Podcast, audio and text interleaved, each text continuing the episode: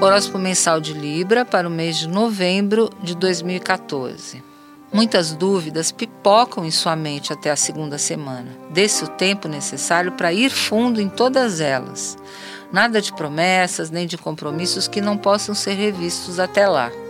A primeira semana será perfeita para reunir dados e refletir. Depois, mantendo a autoconfiança e munido de um juízo crítico bem mais afiado, poderá começar a fazer as escolhas certas.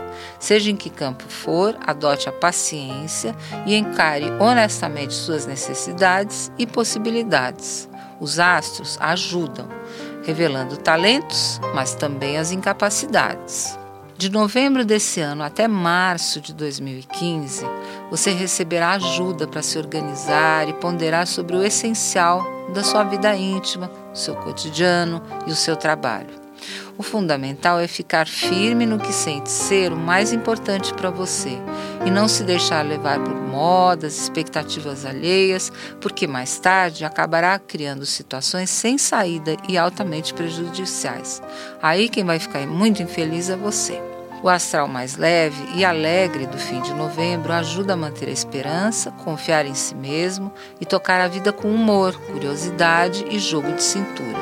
Júpiter e Netuno trazem sensibilidades e cansaços, alguns sintomas esquisitos e talvez o retorno a um tratamento anterior em caso de problemas crônicos.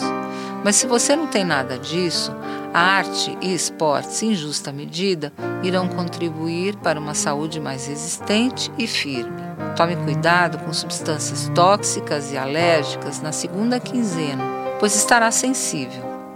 Quem está comprometido, casado, convivendo junto de seu amor, pode esperar um mês nada morno no campo afetivo.